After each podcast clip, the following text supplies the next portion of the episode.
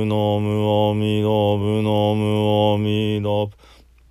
ブノムオミドブノムオミドブノムオミドブノムオミドブミドどみどみミドどみどみミドど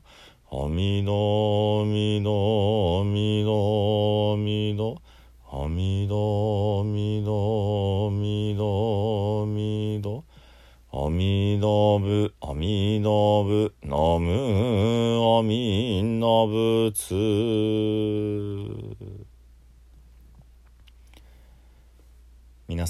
にちは。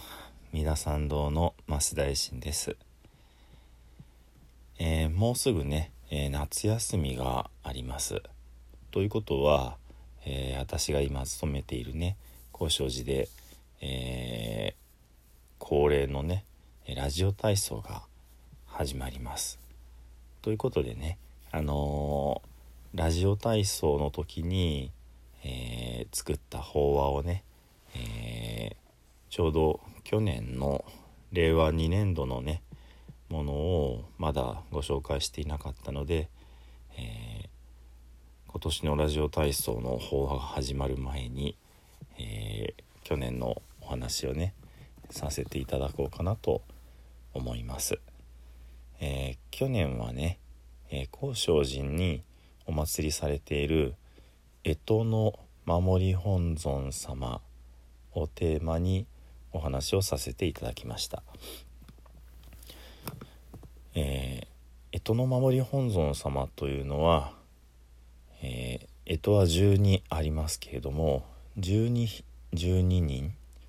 えー12尊いらっしゃるわけではないんですね。と言いますのも、えー例えば牛年と寅年生まれの人は同じ虚空蔵菩薩様というふうにね、あのー、2つの干支を兼ねてあのまあ担当してくださる仏様が何人かいらっしゃいますのでまあ単純に言うと東西南北にはお一人ずつでそれぞれの間の方角はえーまあうんと2つの干支をね兼ねていらっしゃるというような感じで8人いらっしゃるということかな。ちょっと分かりにくかったらごめんなさい。でね、えーラジオ体操は、えー7日間1週間ですので1人ちょっとあのーあぶれてしまうので最終日にはお二人をお話ししました。ということでね、えー早速第1日目のね、えー仏様からご紹介をします、えー第1日目は文殊菩薩様を選ばせていただきました。それでねあの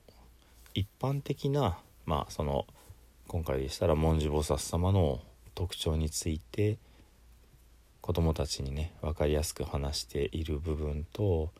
高尚寺の、えー文殊菩薩様についてねお話ししてる部分があります。ですのでもしかしたらこの法話をね、えー名古屋県ではない遠くで聞いておられる方はあのーちょっと高尚寺の仏様はどんな姿なんだよって思われるかもしれない部分がありますけれどもまああの地域のね地元の子どもたちに、そのお寺に来た子にね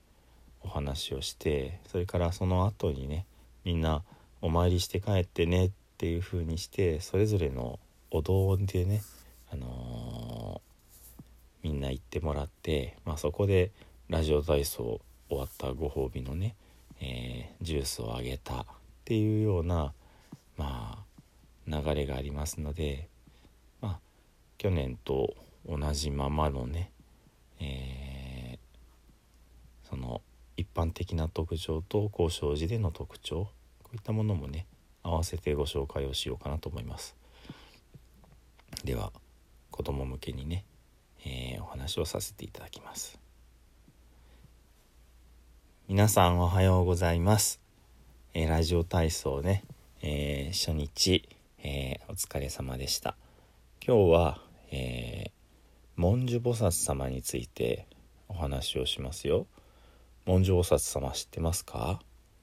どんな仏様かをね、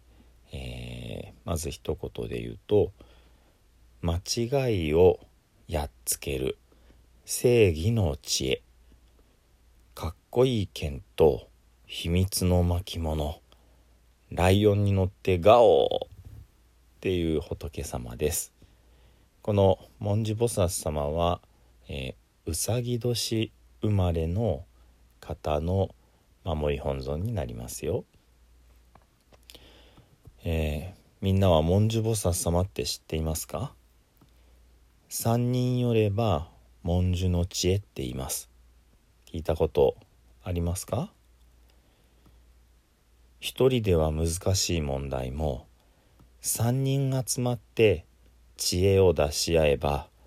文殊様みたいないいひらめきがあるということです。でもそれは一人一人が文殊様みたいな本気の知恵を出さないといけません。ただ集まっているだけでは役に立たないんですよ。自分ができる精一杯のことを一生懸命考える。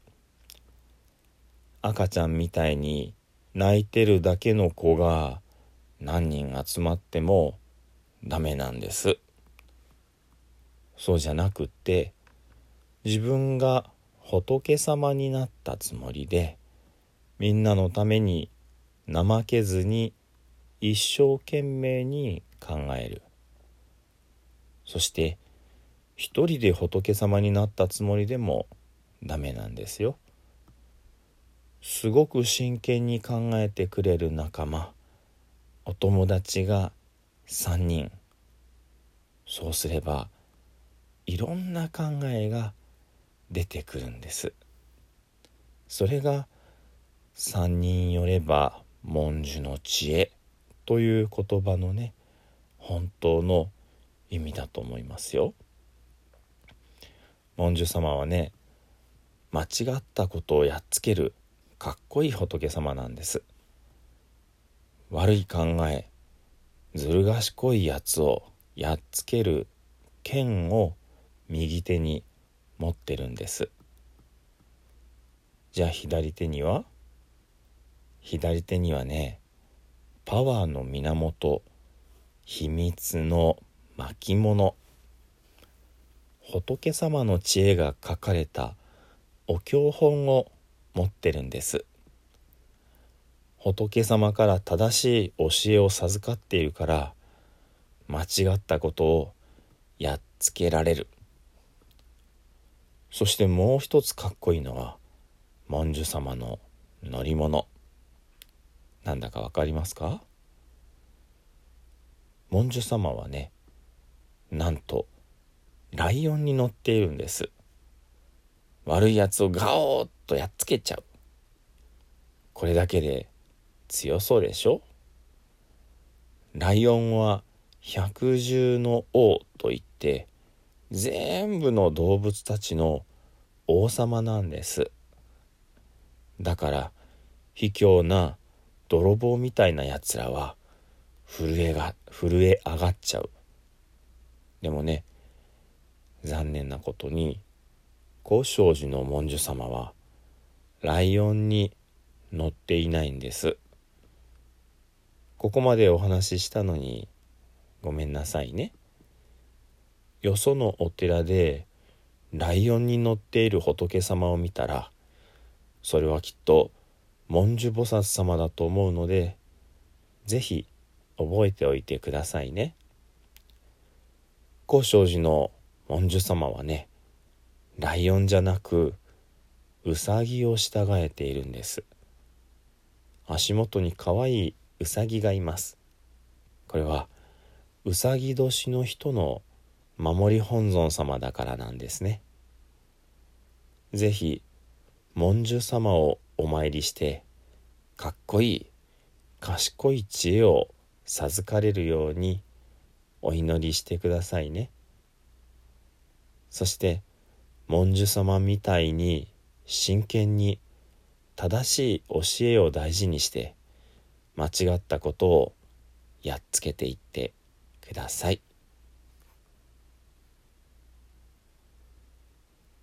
こんな風にね、えー、文殊様のことをご紹介させていただきました。少し補足をしておくとねあのー、高尚寺の文殊様は昔、えー、名古屋の、えー、干支の守り本尊様のお礼状がありました。今はねもうほとんどほとんどというか礼状会もなくって、えー、昔の資料に出てくるという感じですがその中でこの文殊様がその他のお寺様と連携している、えー、高尚寺としての守り本尊様でした。ですのであのうさぎのね、まあ、小さなお像がいらっしゃるというのはその他の霊場会と合わせてどうもそうだったようです。まあ他のねあのかつての霊場会のところにちょっとそういうふうにお参りに行ったことがないので今現在どうなっているかはわからないんですけどもね。はい。では、えー、最後に十遍のお念仏をご一緒にお唱えくださいませ。土生十年ナムアミダブナムアミダブナムアミダブナムアミダブナムアミダブナムアミダブナムアミダブナムアミダブナムアミダブツナムアミダブ